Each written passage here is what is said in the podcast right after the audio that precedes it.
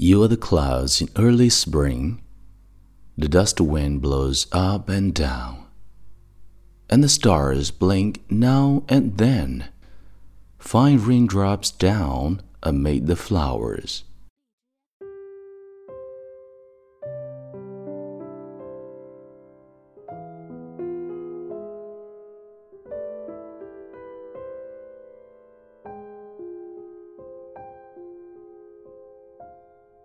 亲爱的朋友，你好，欢迎收听英语美文朗读，我是你的朋友孟非 Phoenix。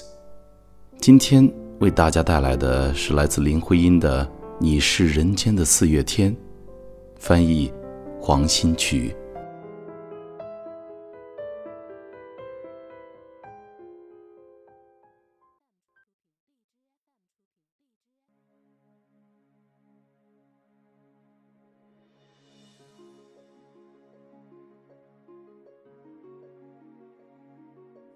You are the April of this world.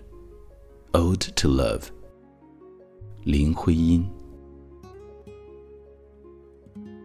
I think you are the April of this world. Sure, you're the April of this world. Your laughter has lit up all the wind, so gently mingling with the spring you are the clouds in early spring. The dust wind blows up and down, and the stars blink now and then. Fine raindrops down amid the flowers. So gentle and graceful, you are crowned with garlands. So sublime and innocent, you are a full moon over each evening. The snow melts with that light yellow. You look like the first budding green. You are the soft joy of white lotus, rising up in your fancy dreamland. You are the blooming flowers over the trees. You are a swallow twittering between the beams. Full of love, full of warm hope, you are the spring of this world.